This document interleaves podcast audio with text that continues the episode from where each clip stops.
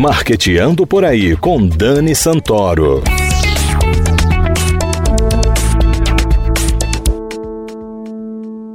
Bom dia, galera de marketing, ouvintes da CBN Maceió 104,5 FM.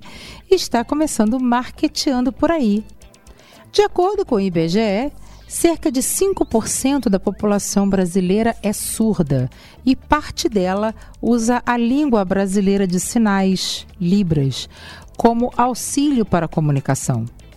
Esse número representa 10 milhões de pessoas, sendo que 2,7 milhões são absolutamente surdas. No mundo, conforme a Federação Mundial de Surdos, existem cerca de 70 milhões de pessoas vivendo com surdez e mais de 80% delas estão em países em desenvolvimento. No próximo dia 23 de setembro é celebrado o Dia Internacional do Surdo. No Brasil, o Dia Nacional do Surdo é comemorado no dia 26, em virtude da fundação do Instituto Nacional de Educação de Surdos, o INES. A barreira da comunicação faz com que as pessoas surdas não tenham autonomia e liberdade para desempenhar tarefas simples do dia a dia. A igualdade de direitos e oportunidades e até mesmo o direito de ir e vir não são plenamente assegurados às pessoas surdas. Isso porque as falhas de comunicação tornam esses cidadãos dependentes e a maioria de nós não está capacitada para se comunicar com eles de forma correta. Diante desse cenário, são crescentes as propostas de novas tecnologias comunicativas com foco na busca por igualdade e acessibilidade. Por isso, nós trazemos aqui hoje o CEO da HandTalk, Ronaldo Tenório, que é uma startup criada especificamente é uma ferramenta de Libras que pode ser aperfeiçoada e incrementada em qualquer site que queira se comunicar com pessoas surdas. Ronaldo Tenório, seja muito bem-vindo ao Marqueteando por aí. Obrigada por conversar com a gente. Oi, Dani, eu que agradeço. Vamos bater esse papo ali, conversar sobre esse assunto que muitas vezes é tão curioso, né? Poucas pessoas entendem esse universo e agora chegou a hora de a gente esclarecer para quem está ouvindo aqui. Com certeza. Ronaldo, o que inspirou você, que não é surdo, a criar um software como a HandTalk? Eu acho que foram a sequência de acontecimentos na minha vida, na minha carreira, sobre o olhar é, de duas paixões que eu tinha, que era tecnologia e comunicação, e como aquilo poderia deixar algum legado, né? É, eu não tinha ninguém na família com surdez, não entendia muito bem esse, esse problema, né? Mas tive a sensibilidade de entender que talvez a comunicação e tecnologia poderiam andar juntas para ajudar pessoas a quebrar essa barreira de comunicação. Cheguei até a comunidade surda e comecei a perguntar para a turma, do meu jeito, da minha forma, com todas as barreiras possíveis, como é que eles resolviam esses problemas, né? E eles falaram que não conseguiu resolver, porque havia problema entre pais e filhos, é, na faculdade, no colégio, no trabalho, a barreira era ainda maior. E lá em 2008, quando eu era estudante, foi onde eu resolvi colocar em prática aquela ideia de criar uma ferramenta que pudesse traduzir esse conteúdo automaticamente.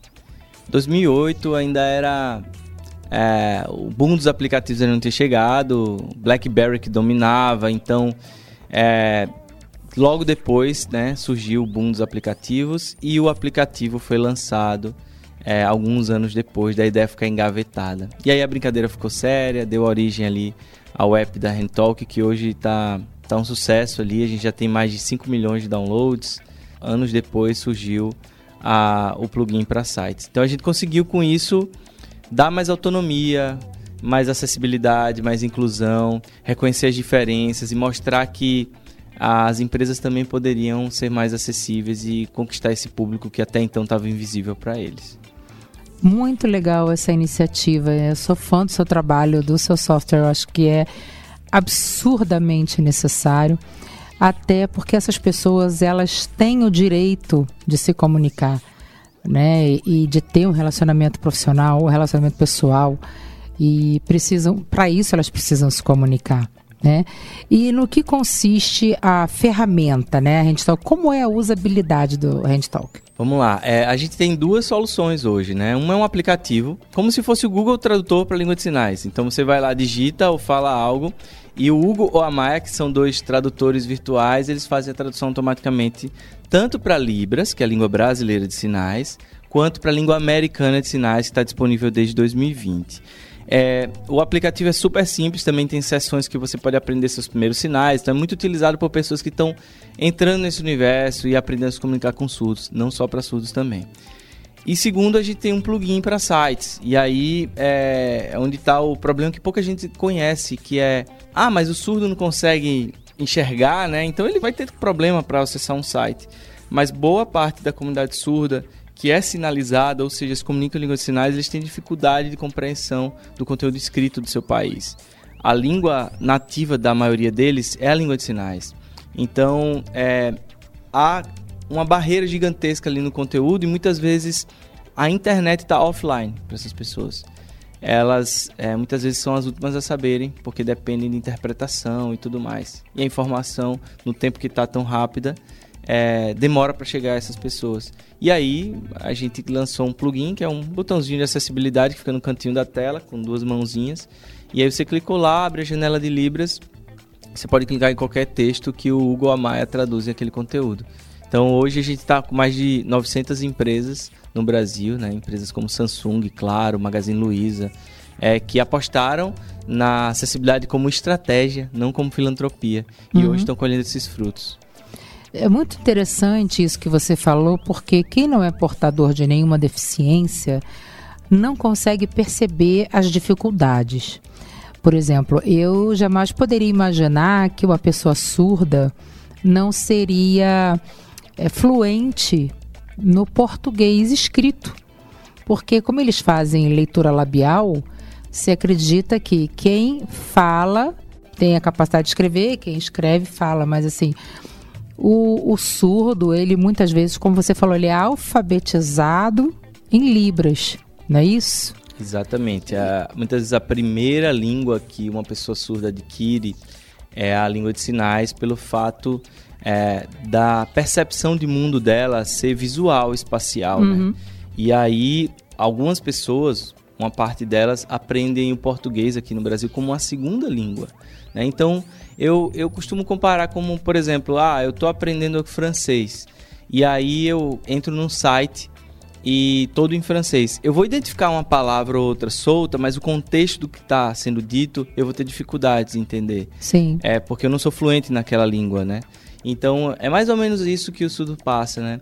E eu vi uma frase que me impactou bastante, que muitas pessoas falavam que o surdo era como se fosse o estrangeiro vivendo no próprio país.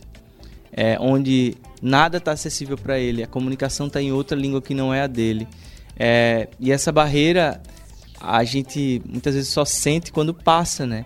Então, uh, para que a surdez não fosse invisibilizada né, para as empresas, para as organizações, a gente precisava mostrar que existia um mercado que era consumidor, que queria obter informação, consumir, comprar, e que as organizações muitas vezes brigam por fatias tão menores ali e esquecem que tem um público com deficiência gigantesco, basta você adaptar os canais de comunicação para chegar até eles.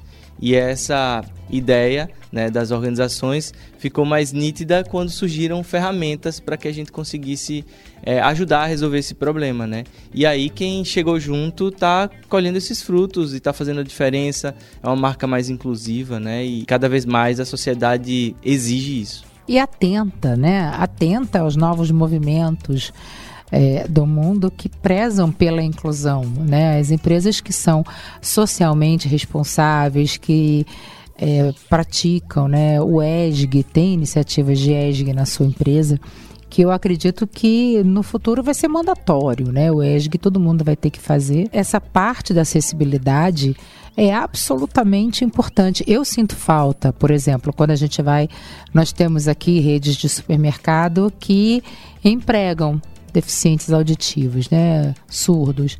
E eu tenho muita vergonha de não conseguir me comunicar com eles. Eu fico constrangida de não saber Né? Por que, que isso nunca nos foi ensinado na escola, como é ensinado o inglês, por exemplo? Né? Por que, que as crianças não têm acesso a isso? Porque certamente elas vão se deparar com algum coleguinha na infância. Eu, por exemplo, tinha uma colega no Marista que ela não era surda, mas os pais eram. E ela se comunicava com os pais assim, né? E eu me lembro que a minha mãe sempre comentava, o nome dela era Tani Mary, e a mãe da Tani Mary ia para as reuniões de pais e mestres com um tradutor. Porque ninguém se dava ao trabalho de colocar um intérprete de Libras para que ela pudesse ter acesso ao conteúdo das reuniões. Quer dizer, hoje eu acho que isso está um pouco diferente, mas você acha que as escolas elas estão mais conscientes, têm iniciativas no, tanto do poder público quanto das escolas particulares? É, a gente está vivendo, como você falou, um momento de transição do capitalismo, onde as organizações tendem a evoluir para um capitalismo mais consciente, né? O ESG, né, aquela siglazinha que você comentou, que para quem não conhece, o E vem de meio ambiente, né? O E, o e vem de meio ambiente, o S de social e o G de governança, é uma sigla em inglês para isso. E acessibilidade, diversidade e inclusão está no guarda-chuva do S ali de social, isso. né? E, e as organizações passaram. Isso, essa é uma sigla antiga já, mas sim, ela chegou no sim. Brasil há pouco tempo. Mas o, o ponto é que as organizações perceberam que o mundo é diverso. E a gente precisa se comunicar com a diversidade que existe no mundo. E usar recursos, estratégias, chegar até essas pessoas é importante, é um diferencial. Lá atrás, é, havia um desconhecimento total sobre como lidar com pessoas com deficiência, como lidar com a diversidade, né? Então não existia esse pensamento, esse raciocínio, essa discussão que a gente está tendo aqui. É, então eu acredito que é um processo de amadurecimento. Nas escolas ainda há uma evolução é, a passos lentos ainda. Um caminho a ser galgado ainda, né? Sim, mas eu acho que um dos principais é, motivos para que você se movimente, né, é você entender o cenário. Entender é importante. Depois vem a ação. Então hoje a gente está passando a entender esse cenário. E algumas organizações já estão mais maduras, estão já gerando essas ações. Mas com certeza, o, se você olhar para a educação de pessoas surdas hoje e há 10, 20, 30 anos atrás, é, teve uma evolução absurda. Até porque a língua brasileira de sinais ela foi reconhecida como língua em 2002, há 20 anos só. Então, Muito há 20 pouco. anos não tinha nenhum reconhecimento que aquilo era uma forma linguística de se comunicar. Oficial. Oficial, exato. E agora a gente já tem esse entendimento, políticas públicas, é, e é um movimento que quem fica para trás ali, quem não, não se adequa, vai, vai ficar para trás mesmo e não vai conseguir acompanhar. Então, a acessibilidade, diversidade e inclusão precisa fazer parte da estratégia, é, é algo que é indispensável, não é algo que é adicional.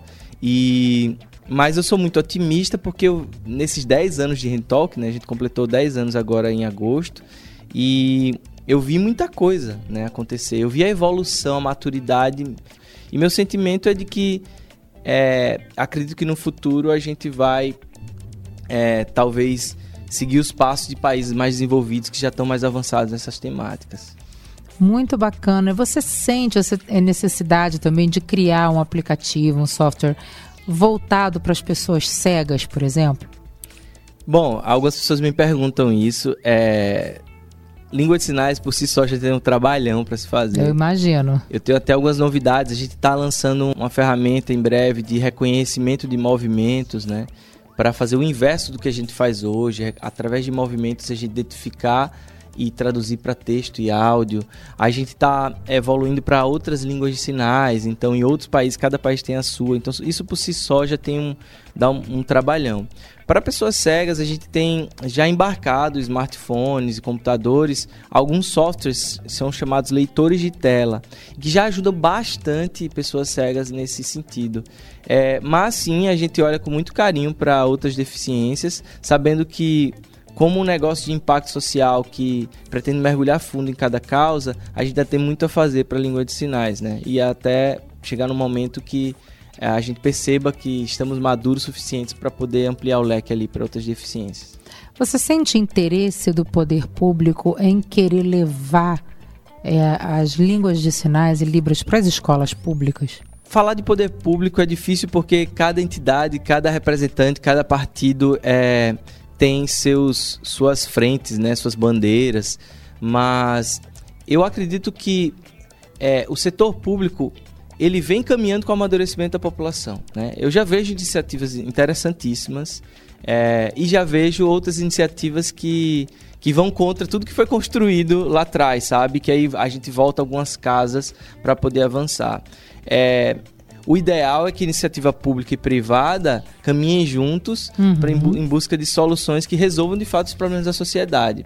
A vantagem de estar no Brasil é que a gente vive muitos problemas sociais e, e os negócios sociais nascem ali, brotam sempre para resolver essas lacunas que muitas vezes o governo não consegue é, chegar lá, né? Uhum. Seja por é, pela capacidade de entrega também e o conhecimento, o entendimento. É, uma coisa que está sendo feita agora é o novo censo né, é, do IBGE. Isso vai ajudar muito a, a gente a entender melhor o tamanho desse problema, as pessoas, e que só foi feito há 10 anos né, e já está muito defasado. Então, esse é um trabalho de catalogação de dados que a gente pode ganhar muito é, do poder público também. Com certeza. A Talk está pensando em algum evento, alguma comemoração agora para o dia 26 de setembro? É, 26 de setembro, como você falou lá no comecinho, é o Dia Nacional da Pessoa Surda. É, é um dia especial que, além de comemorar todas as conquistas, também é um momento de reflexão sobre o que pessoas surdas já tiveram que passar para ocupar o seu espaço na sociedade. É, e a gente todo ano faz campanhas e faz é, um monte de atração legal, né? Esse ano surpresa ainda, mas é, a gente também participa de eventos, de iniciativas que apoiam a causa surda é, no Brasil todo. Então a gente viaja o Brasil todo, a Rentalk aí, dia 26 vai estar disponível aí para todo mundo online. A ideia é conscientizar.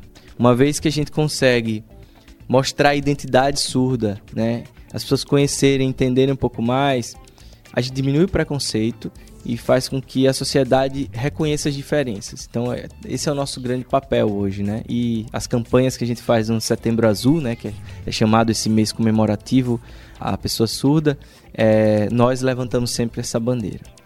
É muito importante, né? Eu acredito que o meu papel aqui como comunicadora seja abrir frentes para que se possa falar sobre isso cada vez mais, trazer cada vez mais luz para esse assunto, para esse tipo de iniciativa, porque quem não tem, não, não é portador de deficiência ou não tem nenhum parente com deficiência, dificilmente presta atenção nessas iniciativas, mas elas são fundamentais. O dia que a gente precisa delas é que a gente sente a falta, o quão importante elas são.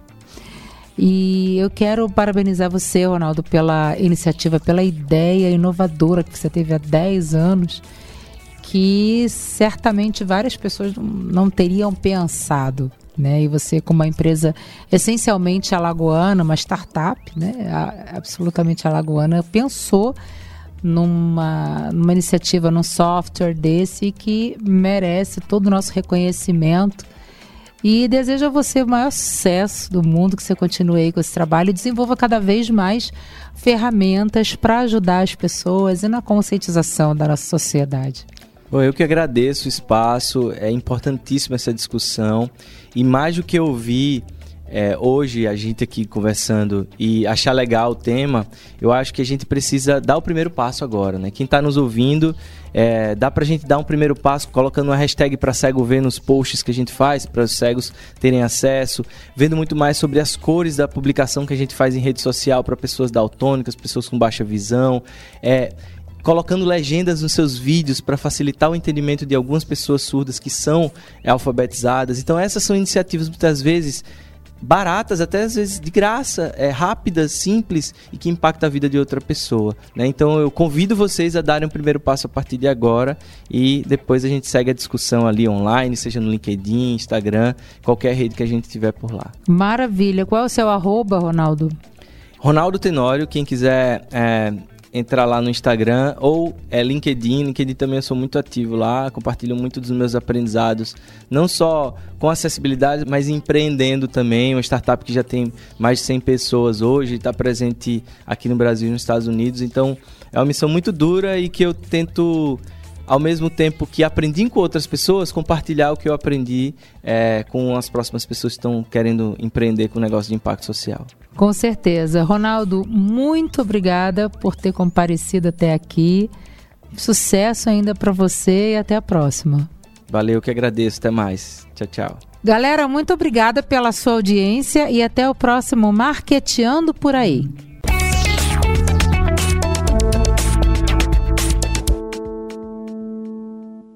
Viajar, fazer roteiros culturais e gastronômicos é tudo de bom. Fazer isso tudo com muita segurança é melhor ainda. Por isso, quem vive do turismo e da gastronomia precisa continuar cuidando das pessoas para fortalecer os negócios. O Sebrae preparou um guia completo com os protocolos de saúde para orientar cada setor. Acesse sebrae.com.br/cuidados e saiba mais. Sebrae, a força do empreendedor brasileiro.